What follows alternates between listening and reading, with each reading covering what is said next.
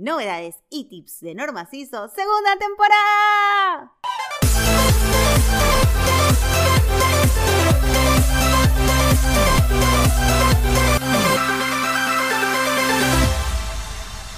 Muy buenos días a todos. Estamos estrenando una nueva temporada de novedades y tips de Normas ISO, el podcast que te ayuda a ti y a tu organización a llevar la gestión de normas al próximo nivel.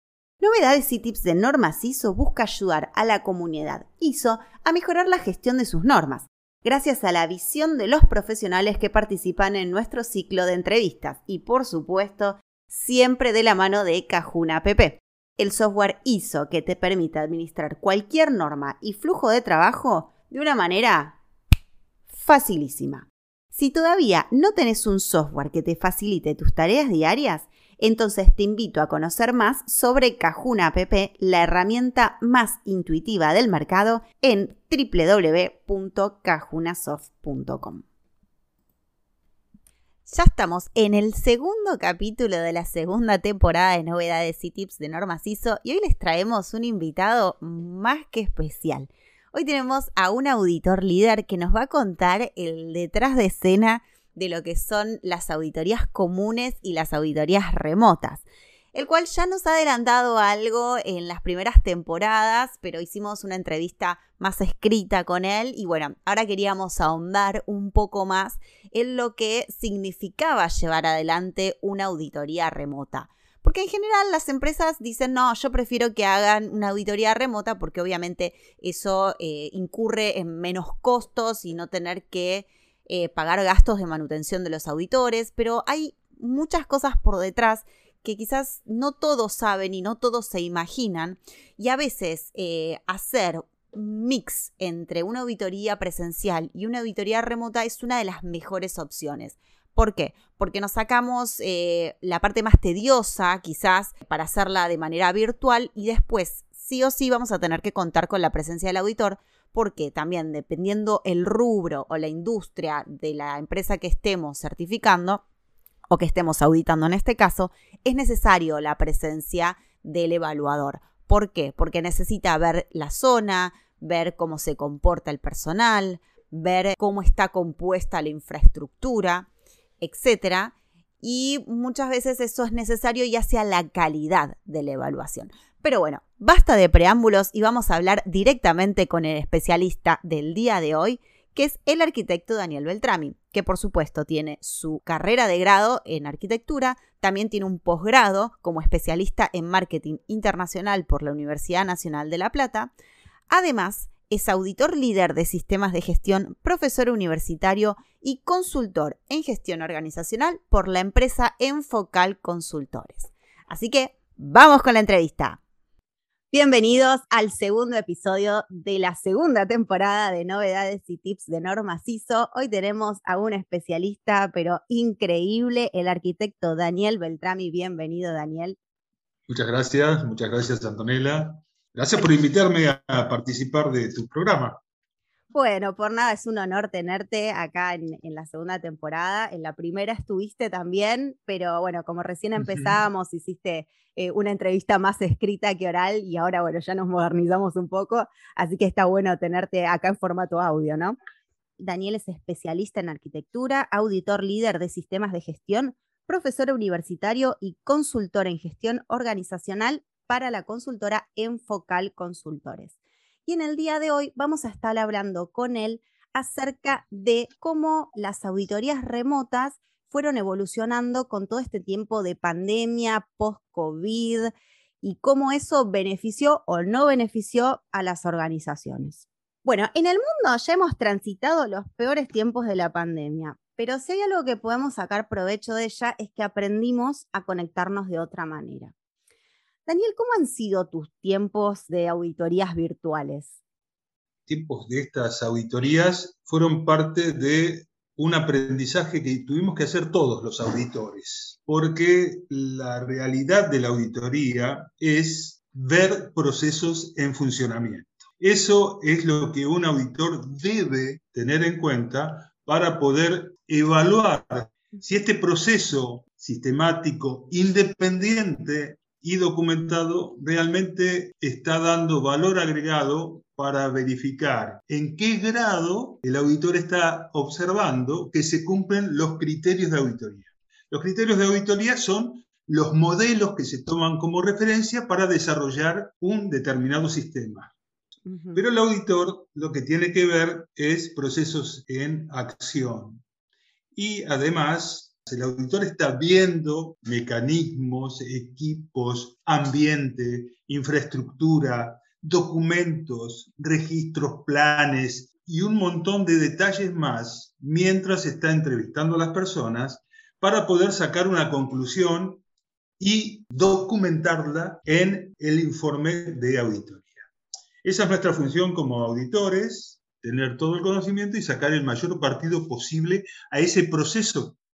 En este caso, el auditor transforma información que obtiene del ámbito que está auditando, la transforma y la salida va a ser el resultado de su observación, de su proceso. El producto es el informe de auditoría. Claro. ¿Mm? Hay un recurso muy valioso que tiene que considerar, entre otros, el tiempo.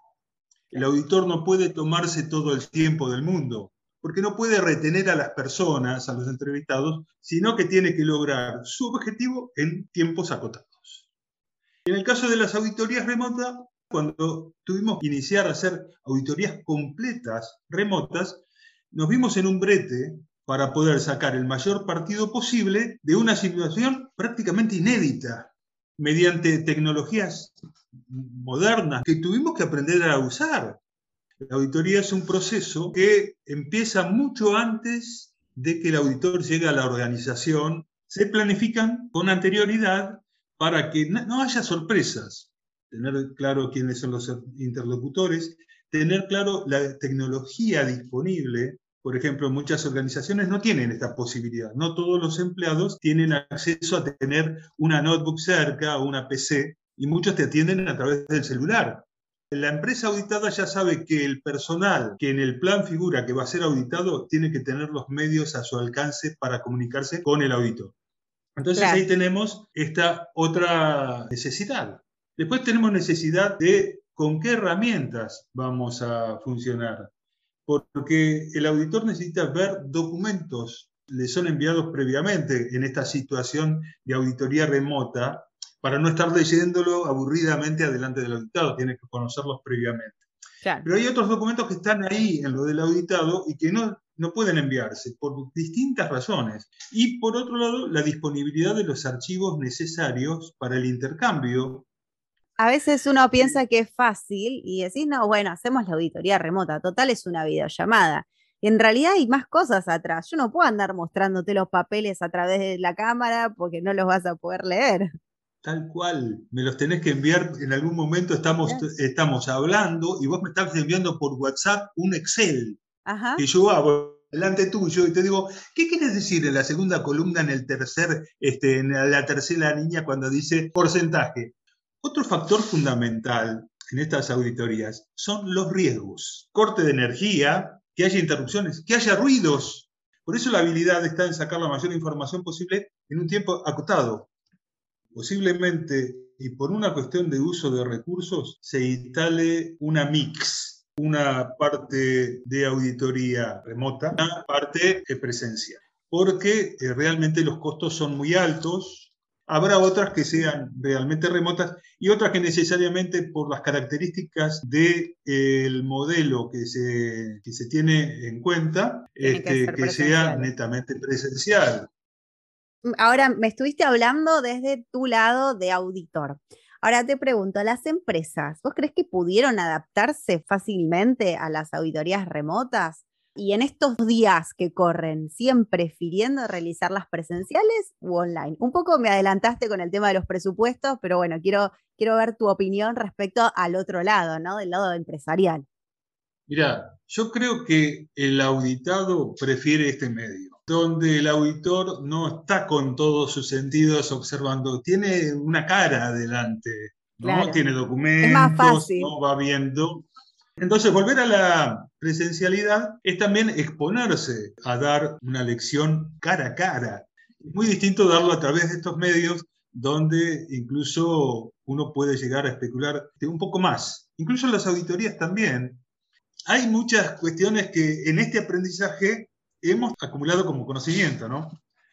Yo digo, piensa, no, las auditorías remotas eh, son mucho mejores, son mucho más fáciles o accesibles y a veces te pones a pensar y decís, uy, no, ¿por qué el auditor va a venir si al final me va a salir más caro?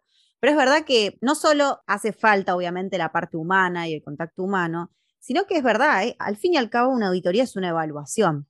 Y hacer una evaluación para que la persona realmente no, no sepa lo que está hablando y esté leyendo un papel en el escritorio, que vos obviamente por la cámara no lo podés ver, tampoco hace a la riqueza de la evaluación o de la auditoría, porque al fin y al cabo después vos estás certificando algo que no es real. Entonces ya ahora te entiendo por qué me decís que es necesario un mix y no 100% remoto. El auditor tiene que ver incluso la reacción propia de las personas, el ambiente de donde las personas desarrollan sus actividades, su equipo, su equipamiento. Incluso hay detalles finos que para determinadas situaciones como los laboratorios, el auditor necesita estar ahí porque puede observar polvo en suspensión, por ejemplo. Claro. Que no lo puede observar por este medio. Absolutamente. ¿Eh? Las empresas han ido mejorando y si pagan, y se paga caro una auditoría, quieren valor agregado. es lo mismo que ir a un médico especialista a tomar café con el médico. No, vos querés que te diga concretamente dónde tenés que mejorar. Claro. ¿Qué está viendo que vos no ves en el sistema? Eso tiene que hacer un auditor. Y de hecho, sí me parece bien sacar provecho de las auditorías remotas para acelerar toda la parte de documentación, que puedas compartir la pantalla, por ejemplo, en este caso del software de Cajuna app, que puedas compartir, mostrar cómo son los procesos, toda la parte más dura y quizás la más tediosa o la más fría, en cuanto a una auditoría que te lleva mucho tiempo estar sentado en una mesa con el auditor mostrándole papeles, eso me parece que está bueno y optimiza el tiempo de ambas partes. Pero también entiendo la necesidad de tener, eh, digamos, la presencia de ese auditor para que pueda terminar de cerrar su concepto y entender cómo eh, se lleva a cabo el sistema de gestión que sea que se quiera auditar. Bueno, y para concluir, de cara al futuro y como experto en el tema, ¿Vos crees que esta nueva digitalización de las auditorías llegó para quedarse? Mira, yo creo que sí, pero insisto, hay que analizar por caso. Puede ser que los organismos de certificación particularmente acuerden para determinadas situaciones o determinado tipo de empresas y demás una mix.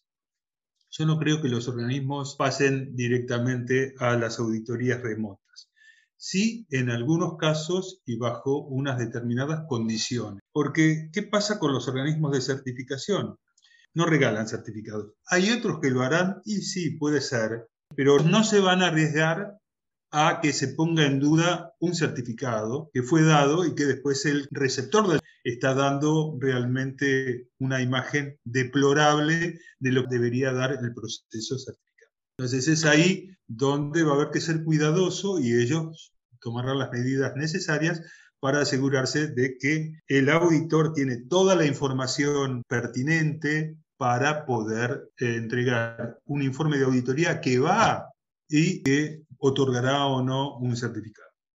Claro, o sea que básicamente en conclusión va a ser muy eh, dependiente de la industria en la que se encuentre eh, la organización, pero siempre lo mejor va a ser un mix de ambas.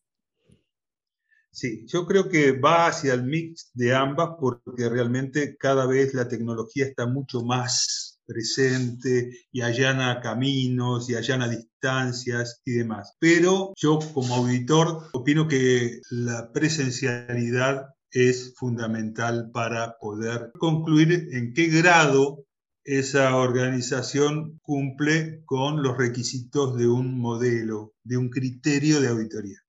Ok, bueno, Daniel, mil gracias por tu aporte de hoy, por tu opinión, fue súper interesante.